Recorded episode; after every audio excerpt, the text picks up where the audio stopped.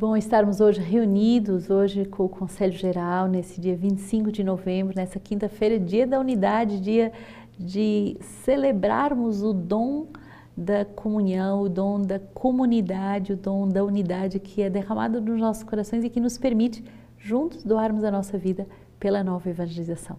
E hoje, nesse primeiro dia do nosso Conselho Geral, o último desse ano, eu lhe peço, reze por nós, reze pela comunidade para que ela seja inspirada uh, tomar as decisões que o Espírito Santo quiser, porque a comunidade é dele, ele que governa a comunidade, ele que deve ser livre de nos indicar os caminhos que a comunidade deve tomar.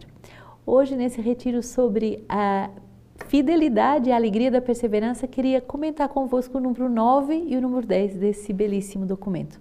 E diz assim: ao longo da história, a vida consagrada sobre sempre mostrar uma renovada capacidade de atração.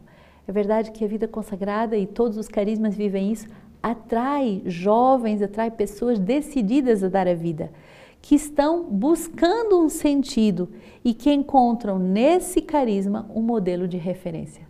Então, quem suscita vocações? O Espírito Santo que atrai aquela alma, que seduz aquela alma, que responde àquela alma que buscava sentido e que encontra no carisma da comunidade um modelo de referência. Atração que vai sendo recuperada e incentivada com o seu encantamento original, como um antídoto da paralisia da normalidade. Muito forte. Quer dizer o quê? Que eu sou encantado, que sou deslumbrado com a minha vocação, mas que depois eu tenho que sempre renovar esse entusiasmo. E o cardeal Donatis, o vigário uh, geral do Papa, ele dizia: Entusiasmo é viver em Deus, viver em Deus, viver com Deus dentro de si. E uma pessoa que vive com Deus dentro de si, ela está constantemente a ser seduzida de novo para o primeiro amor que encantou, que deu sentido à sua existência. Então, eh, esse encantamento original, inicial da nossa vocação, vai ser o antídoto contra a paralisia da normalidade. O mundo hoje vive paralisado como se fosse normal abandonar, como se fosse normal não ser fiel, como se fosse normal não ter desejos de santidade, desejos de vida inteiramente aberta à graça, não fosse normal ter uma vida uh, completamente dedicada à evangelização. O fascínio da radicalidade evangélica nas gerações e nos jovens vai fazer uh, com que possamos redescobrir, olhem bem, a profecia da castidade, da pobreza e da obediência, como uma antecipação do reino. Então, o que é que as comunidades novas, o que é que as comunidades tradicionais, o que é que a vida consagrada propõe ao mundo, desde sempre para sempre? Recuperarmos a profecia da castidade, da pobreza e da obediência. Como é profético ser casto, como é profético ser pobre, como é profético ser obediente. Porque essa é a antecipação do reino. Jesus, ele mesmo decidiu ser pobre, casto e obediente. Ele mesmo nos ensina e quer nos ensinar a viver assim, como uma forma de realizar a própria vida. E por isso não podemos colocar isso para segundo plano, eh, nem sermos dominados por lógicas de consumismo ou de comércio. Devemos então entrar numa vida em que uh, saímos dos períodos de lassidão, quer dizer que a pessoa pode adormecer, ela pode se acomodar. E a, a, a comunidade deve ser esse órgão vivo, esse corpo vivo de Cristo que vai me despertar, que vai dizer: Eu, volta à profecia inicial, quem cantou a tua vida. Busca não abrigo no Espírito Santo, mas busca ser renovado pelo Espírito Santo. O número 10 vai falar da opacidade da atração. Muitas vezes nós devemos despertar o encanto da radicalidade evangélica, ofuscada na sua percepção dentro e fora de nós. Quer dizer que nós podemos viver como um momento de eclipse, aquilo que iluminava a minha vida, que me seduzia, que me, que me fazia dar toda a minha existência, de repente está eclipsado e eu não vejo mais. E isso pode ser dentro do meu coração, que é o mais grave, ou até fora, as pessoas que uh, não, não valorizam mais o dom da vida consagrada, que uh, detonam a vida consagrada, que dizem mal da vida consagrada, que tentam provar aos consagrados que é uma perca de tempo ser consagrado. Por isso, o Papa Francisco diz assim: é, hoje vivemos muitos sinais que fazem com que a gente perceba por que dessa opacidade da atração. Individualismo, espiritualismo, confinamento em mundos pequenos, estreitos, dependências, instalação, repetição de esquemas pré-estabelecidos, dogmatismos, pessimismos, nostalgias, refúgio das normas. Foge. Todos esses critérios finalmente vão tornar com que a beleza, o fascínio da luz da profecia de uma vida consagrada a Deus através da pobreza, castidade e obediência se tornasse opaco.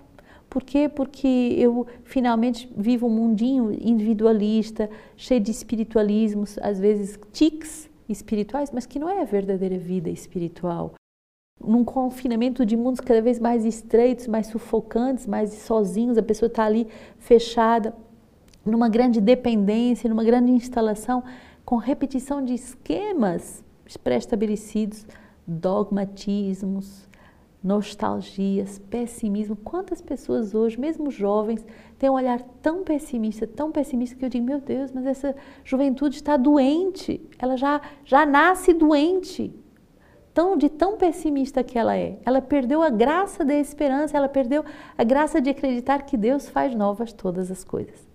E aqui o Papa vai ser muito claro. Anota bem: a pessoa consagrada não é um burocrata nem um funcionário.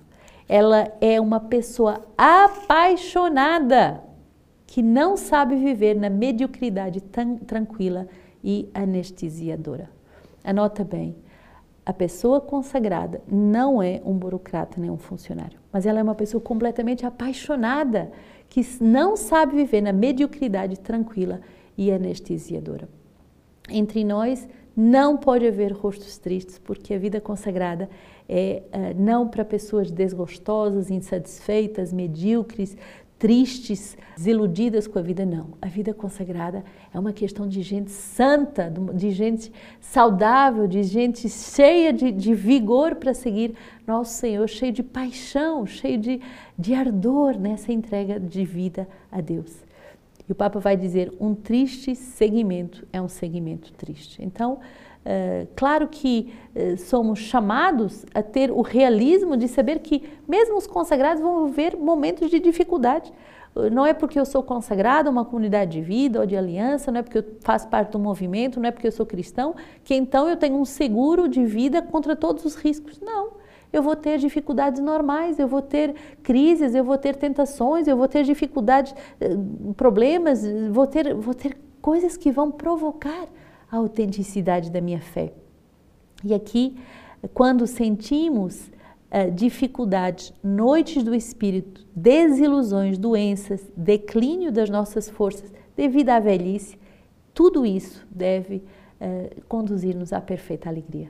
Que bonito perceber que a igreja é muito sábia e que ela nos, nos ensina que quando há dificuldades, eis a hora do salto da santidade, a perfeita alegria quando você vive uma noite do Espírito, quando você vive desilusões contigo ou com os outros, ou com a tua comunidade, ou com o teu carisma, quando você vive uma doença, quando você envelhece e que você começa a sentir o peso dessa velhice, então sim, entra nessa perfeita alegria. Hoje vivemos mergulhados numa sociedade que ostenta o culto da eficiência, da saúde, do sucesso e que marginaliza finalmente os pobres, os perdedores e que uh, podemos, uh, então, nós testemunhar com muita força. Quando sou pobre, então sou rico. Quando sou fraco, então sou forte. A vida consagrada uh, não é uma ameaça permanente, não é viver uma tragédia permanente, mas a vida consagrada é viver uma vida vivendo, confiando em Deus e pondo a nossa vida inteiramente nas mãos de Deus. Esta atitude é própria da vida consagrada, de pôr a sua vida nas mãos de Deus e por isso estar disponível para a missão. Nesses dias do Conselho Geral, uh, muitas decisões vão ser tomadas, irmãos vão ser enviados para a África, para a Ásia, para a Europa, para várias regiões do Brasil, talvez novas fundações vão ser decididas. Que bom podermos ser consagrados felizes estando nas mãos do Pai e sabendo que as nossas vidas só têm sentido se fizerem outras vidas fiéis e cheias da alegria da perseverança. Continuando nesse percurso bonito com esse homem de predileções que é Daniel, Daniel 6, 12 a 28. Aqueles homens acorrendo, acorrendo apressadamente encontraram então Daniel suplicando e orando a seu Deus. Então introduziram-se na presença do rei, recordando o interdito real. Porventura, não assinaste o interdito segundo o qual todo aquele que no decurso de 30 dias dirigisse uma pressa, quem quer que seja, Deus ou homem, exceto a ti, ó rei, seria lançado na cova dos leões? Respondeu o rei: A questão está decidida segundo a lei dos medos e dos persas, a qual não pode ser revogada. Estas palavras eles retrucaram, dizendo ao rei: Este Daniel, um deportado de Judá, não tem consideração por ti, ó rei, nem pelo interdito que promulgaste três vezes por dia, continua fazendo a sua oração. Então o rei, ao ouvir essa informação, ficou contristado consigo mesmo e decidiu no seu coração salvar Daniel. De fato, até o pôr do sol, esforçou-se por livrá-lo. Mas aqueles homens reuniram-se em tumulto junto ao rei e disseram-lhe: Lembra-te, ó rei, que a lei dos medos e dos persas determina que nenhum decreto ou interdito promulgado pelo rei pode ser revogado. Então o rei deu ordem de trazerem Daniel e de o lançarem na cova dos leões. E disse, porém, o rei a Daniel: teu Deus, a quem servistes com perseverança, ele te salvará. Trouxeram uma pedra e foi colocada à entrada da cova, e o rei pôs o seu sinete e os dos seus dignatários, de modo que nada poderia ser modificado a respeito de Daniel. O rei voltou para o seu palácio, onde passou a noite sem comer. Também não quis que lhe trouxessem as concubinas, e o seu sono deixou. De madrugada, ao raiar da aurora, o rei levantou-se e dirigiu-se ansiosamente à cova dos leões. Aproximando-se da cova, gritou a Daniel com voz angustiada: Daniel, servo de Deus vivo, o teu Deus, a quem serves com tanta constância, foi capaz de te livrar dos leões? E Daniel respondeu ao rei: Ó oh, rei, vive para sempre. Meu Deus enviou-me seu anjo e fechou a boca dos leões, de tal modo que não me fizeram mal pois eu fui considerado inocente diante dele e também diante de ti, ó Deus. Eu não fiz mal algum. Então o rei sentiu uma grande alegria por sua causa e ordenou que retirassem Daniel da cova. Então Daniel foi retirado da cova, nele não se encontrando ferimento algum, porque tinham tido fé em seu Deus. O rei mandou então trazer os homens que tinham caluniado Daniel e os fez precipitar na cova dos leões. Eles, seus filhos e suas mulheres. E antes mesmo que tocassem o fundo da cova, os leões já se tinham apoderado deles, esmagando-lhe os ossos. E o rei Dário escreveu a todos os povos, nações e línguas que habitam sobre toda a terra: que a vossa paz se multiplique. Eis o decreto que eu promulgo. Em todo o domínio do meu reino, todos devem tremer e temer diante do Deus de Daniel. Ele é o Deus vivo que permanece para sempre. Seu reino não será jamais destruído e seu império nunca terá fim. Ele salva e liberta, ele realiza sinais e maravilhas do céu sobre a terra. Ele salvou Daniel das garras dos leões. Que bonito essa, essa descrição da fidelidade de Deus para quem é fiel ao seu chamado. Teu Deus, a quem serviste com tanta perseverança te salvará. E aí Daniel vai dizer: sim, eh, de fato. Eh, Daniel, servo do Deus vivo, o teu Deus, a quem serves com tanta constância, foi capaz de te livrar dos leões? Sim, sim, ele me livrou dos leões, ele me enviou um anjo. Os leões representam as crises, os leões representam as calúnias, os leões representam os falsos irmãos, os leões representam uh, as armadilhas demoníacas, os leões, tanta coisa que pode ser como esses leões que querem devorar a nossa vocação. Mas quando servimos a Deus com perseverança, com fidelidade e constância, Deus envia-nos os seus anjos. Por isso cantemos com Daniel, orvalhos e aguaceiros, bendizei ao Senhor, louvai-o e exaltai-o para sempre, gelo e frio, bendizei ao Senhor, louvai-o e exaltai-o para sempre, geadas e neves, bendizei ao Senhor, louvai-o e exaltai-o para sempre. Noites e dias, bendizei ao Senhor, louvai-o e exaltai-o para sempre. Luzes e trevas, bendizei ao Senhor, louvai-o e exaltai-o para sempre. Relâmpagos e nuvens, bendizei ao Senhor, louvai-o, exaltai-o para sempre. Que a terra bendiga ao Senhor, que ela o louve e o exalte para sempre. E por último, meditemos no Evangelho que nos é dado hoje para a nossa meditação, para a nossa salvação, Lucas 21, 20 a 28. Quando virdes Jerusalém cercada de exércitos, sabei que está próxima a sua devastação. Então os que estiverem na Judeia fujam para os montes, os que estiverem dentro da cidade saiam, e os que estiverem nos campos não entrem nela, porque serão dias de punição, nos quais deverá cumprir-se tudo o que foi escrito. Ai daquelas que estiverem grávidas e estiverem amamentando naqueles dias. Com efeito, haverá uma grande angústia na terra, a cólera contra o povo e cairão ao fio da espada, levados cativos para todas as nações, e Jerusalém será pisada por nações, até que se cumpram os tempos das nações. Haverá sinais do sol, na lua, nas estrelas, na terra, as nações estarão em angústia, inquietas pelo bramido do mar das ondas. Os homens desfalecerão de medo na expectativa de que ameaçará o mundo habitado, pois os poderes do céu serão abalados. E então virão o Filho do Homem vindo numa nuvem com poder e grande glória. Quando começarem a acontecer estas coisas, erguei-vos e levantai a cabeça, pois está próxima a vossa libertação. Esse evangelho é muito impressionante porque, justamente, quando a pessoa está numa crise, ela acha que tudo vai acabar ela está nesse bramido de ondas, de mar agitados, ela, ela desfalece, ela tem a impressão que uh, o medo a invade, que ela vai perder a vocação, que o mal vai ser mais forte, que ela não vai dar conta de ser fiel. Mas é justamente o contrário. Alegra-te, alegra-te, porque o Senhor, quando te vê lutar pela tua vocação e para que sejas fiel ao teu mistério, Ele vem em teu auxílio.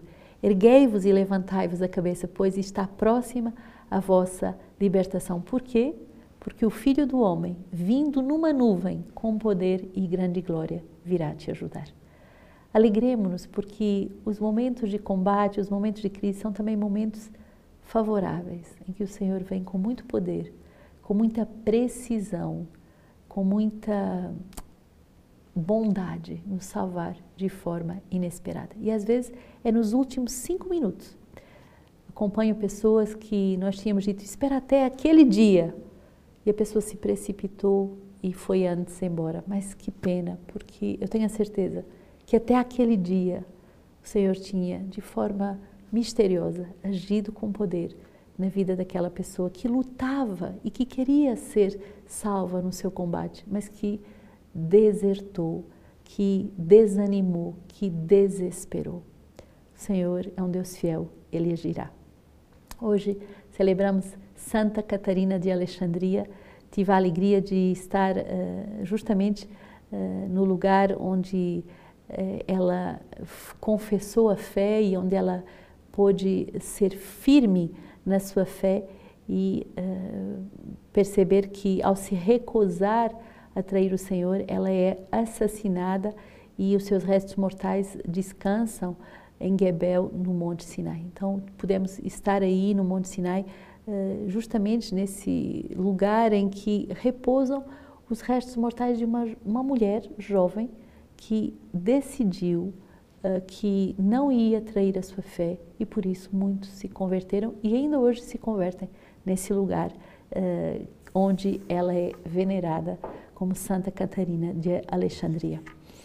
Hoje, uma pequena palavra, uma grande palavra uh, para o Conselho Geral. Eu creio que é uma palavra muito inspirada para todos aqueles que governam almas, mas para cada um de nós também. São João Crisóstomo que vai dizer assim: se somos ovelhas, vencemos, mas se formos lobos, seremos vencidos. Vou repetir. Se formos ovelhas, vencemos, mas se formos lobos, seremos vencidos. Enquanto somos ovelhas, vencemos e ficamos por cima, seja qual for o número dos lobos que nos rodeiam. Se ao contrário formos lobos, seremos vencidos, pois não teremos a ajuda do pastor, pois este apacenta ovelhas e não lobos. Abandonar-te-á e te deixará porque não lhe dás a ocasião de te mostrar o seu poder. O Senhor quer dizer isto. Não fiqueis perturbados quando ao ver, ao vos enviar no meio de lobos, eu vos ordeno ser como ovelhas e pombas. Eu vos poderia proporcionar o contrário, enviar-vos sem mal algum em vista, sem vos sujeitar ao lombo, qual ovelha, porém tornar-vos-eis tornar-vos-ias mais terríveis do que, do que os leões. Convém que faças a experiência que basta-te a minha graça, pois a força se realiza na fraqueza. Fui eu mesmo que estabeleci isto para vós. Ao dizer eu vos envio como ovelhas, subentende, não desanimeis por este motivo. Eu sei certamente que é assim que sereis invencíveis. Em seguida, para que não viessem a pensar que poderiam conseguir algo por si mesmo, sem demonstrar que tudo vem da graça, e assim não julgassem ser coroados sem méritos, disse: Sede prudente como serpentes e simples como pombas. Que vantagem terá a nossa prudência entre tantos perigos, dizem eles? Como poderemos ter prudência sacudidos de tantas ondas? Por maior que seja a prudência que uma ovelha possua no meio de lobos e de tão grandes lobos, que poderá fazer? Seja qual for a simplicidade de uma pomba, que lhe adiantará diante de tantos gaviões ameaçadores? Para aqueles que não entendem nada, certamente. Para vós, porém, será de muito proveito. Mas vejamos a prudência que aqui se exige: é da serpente. Esta expõe tudo, até mesmo que se lhe cortam o corpo não se defende, contanto que proteja a cabeça. Assim também tu, diz ele, à exceção da fé, entrega tudo: dinheiro, corpo, até mesmo a tua vida. A fé é a cabeça e a raiz. Salva esta com tudo o que mais puderes e recuperarás depois o dobro. Por isso, não ordenou ser só simples, nem só prudente, mas uniu as duas coisas a fim de serem verdadeiramente uma força. Ordenou a prudência da serpente para não receber de golpes mortais e a simplicidade da pomba para que não te vingares os que te fazem mal, nem afastares por vingança os teus perseguidores. Sem ela, de nada vale a prudência. E não pense alguém ser impossível cumprir esse preceito. Mais do que todos, conhece ele a natureza de todas as coisas sabe que com a ferocidade não se aplaca com ferocidade, mas ela é aplacada com a brandura. Que o Senhor nos dê essa convicção que, sendo fiéis na vocação de ovelhas, venceremos todos os lobos.